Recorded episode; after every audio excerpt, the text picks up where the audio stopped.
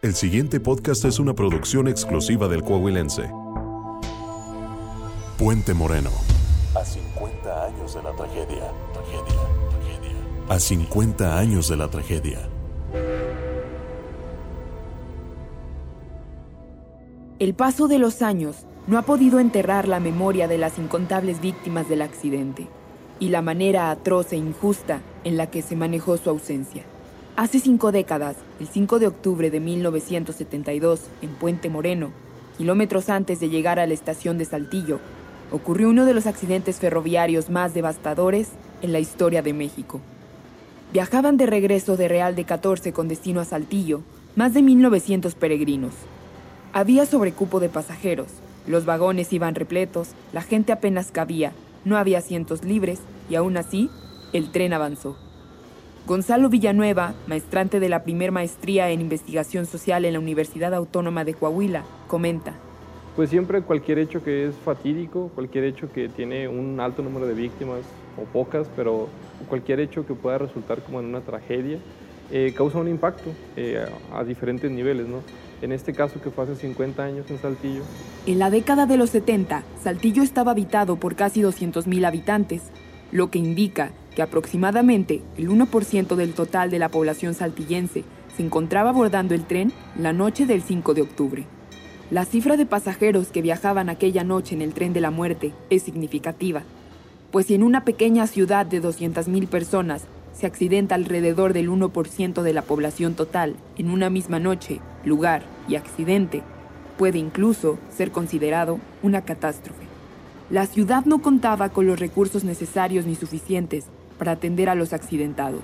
Únicamente había tres hospitales grandes, unidades médicas pequeñas y dos ambulancias para dar atención a los más de mil heridos. Prácticamente 50 años, pues fue un evento bastante, bastante fuerte, ¿no? Era mucha menos población, mm, incluso todavía muchas familias se conocían entre sí, compartían ciertos círculos sociales y entonces desde ahí empieza el impacto, ¿no? Desde el momento en que era una ciudad pequeña, eh, y causa un eco, porque había como ese sentido de empatía podías pues, desarrollar naturalmente por una persona que conoces. ¿no?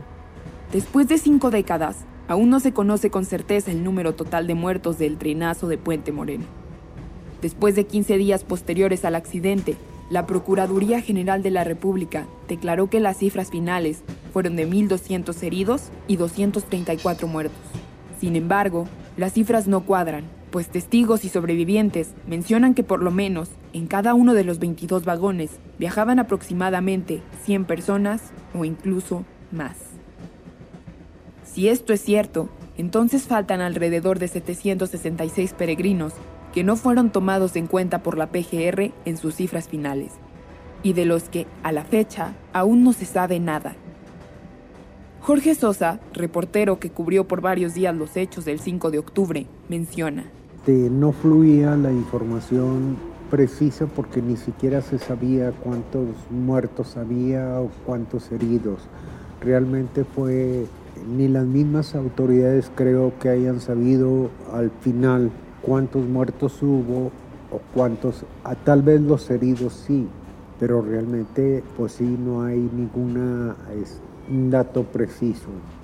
Tampoco hay datos precisos de qué fue lo que ocasionó realmente el, accidente.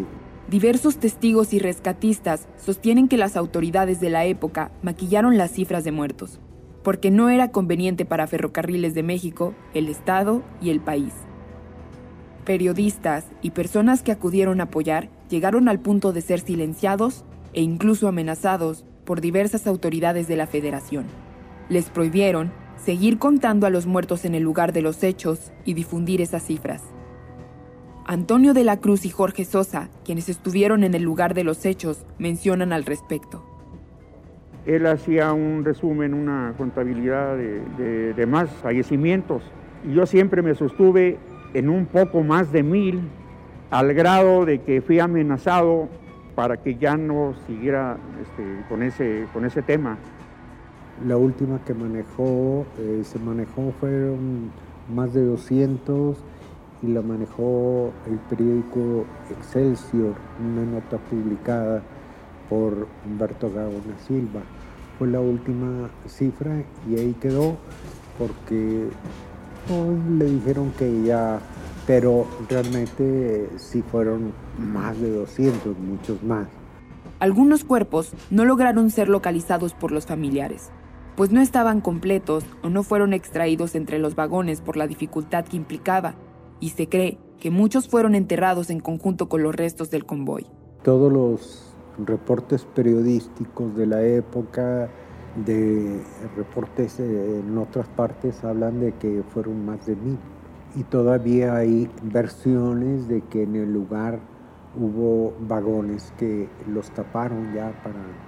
El trabajo de la extracción de los cuerpos era complicado, pues los vagones estaban enterrados y deshechos. Era difícil lograr sacar los cuerpos de los muertos que se encontraban prensados entre los fierros. Alberto Alvarado, trabajador del Panteón de Santiago en Saltillo, explica. Pero todo se complicó bastante porque era demasiados carros de, de ferrocarril y demasiados muertos y demasiados heridos. Entonces, Ahí sí yo no sé, no sabría aseverar, pero se cuenta de que incluso muchas personas por la incapacidad, por falta de herramienta o por, por alguna otra situación, no las pudieron sacar a extraer de los vagones. Entonces, por ahí alguien dio la orden y enterraron a los vagones con todo y gente. Pero luego esto empezó a, producir este, olores fétidos. Y nuevamente dieron la orden de volver a desenterrar, de sacar a la gente o los restos que habían quedado de las personas ahí y ya entonces sí darles una sepultura acá en los panteones. Pero eso es extraoficial. Cierto o no, lo que sí se sabe es que miles de familias completas murieron en Puente Moreno, pues era costumbre que todos los miembros de la familia asistieran en conjunto a la fiesta patronal de San Francisco de Asís en Real de 14. Muchas de las viviendas de colonias como Landín, Ojo de Agua, Pérez Treviño, Arteaga, entre otras, quedaron abandonadas y nunca más volvieron a abrir sus puertas, pues la familia entera había muerto en el accidente.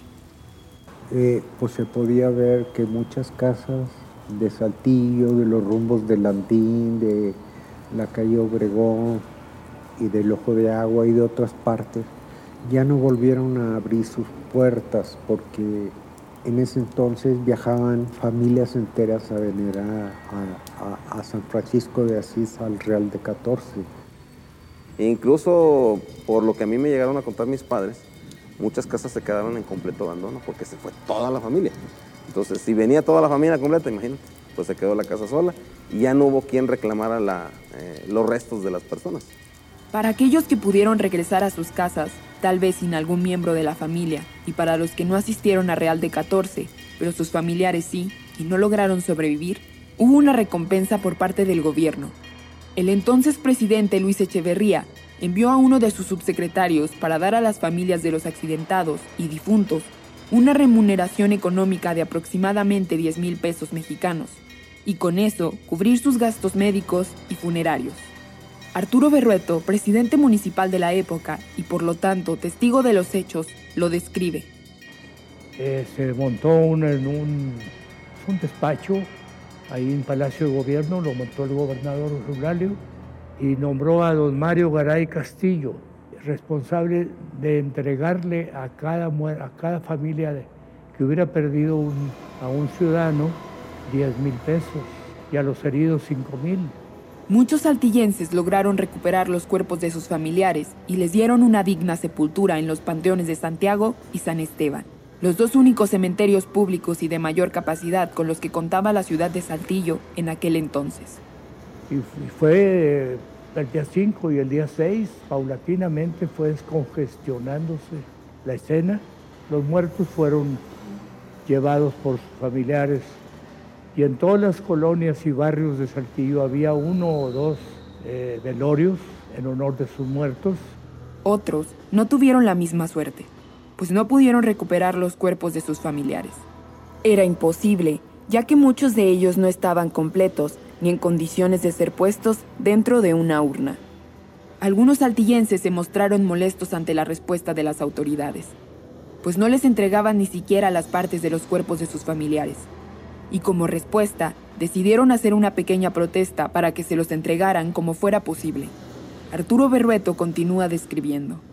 Al quinto día había cinco familias que reclamaban a cinco cuerpos que no habían sido entregados. El Seguro Social preparó una caja de dos metros, tres metros de...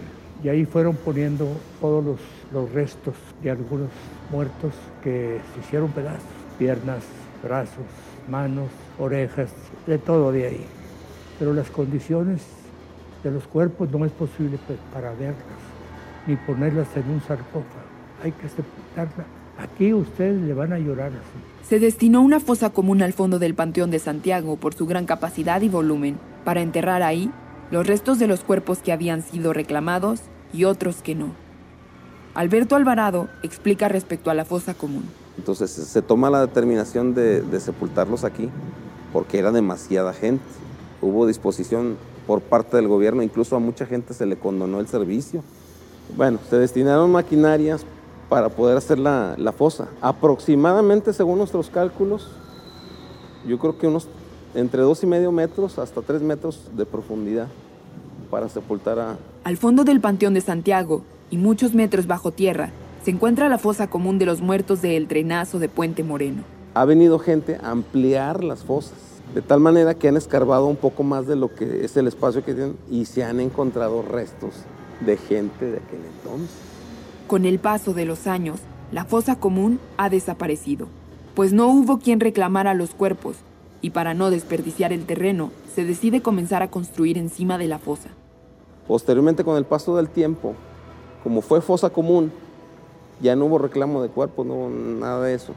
Se, empezó a utilizar ya el terreno propiamente como terreno para panteón. 50 años después de la tragedia, ya no hay nada que acredite las muertes de Puente Moreno, ni algo que haga referencia a que ahí yacen los cuerpos de cientos o tal vez miles de peregrinos que fueron víctimas de uno de los hechos más fatídicos. A pesar de que el trágico accidente ferroviario de Puente Moreno cobró la vida de muchas familias inocentes que únicamente viajaban a Real de 14 con el propósito de conocer a San Francisco de Asís, cumplir alguna manda, hacer una petición o simplemente para pasear por el pueblo. El número de víctimas quedó en segundo plano para el gobierno y para Ferrocarriles Nacionales de México, pues preferían limpiarse las manos antes de tener que aceptar la verdadera dimensión de los hechos y de dar a conocer el número de los decesos reales. El Coahuilense Producciones presentó Puente Moreno, a 50 años de la tragedia.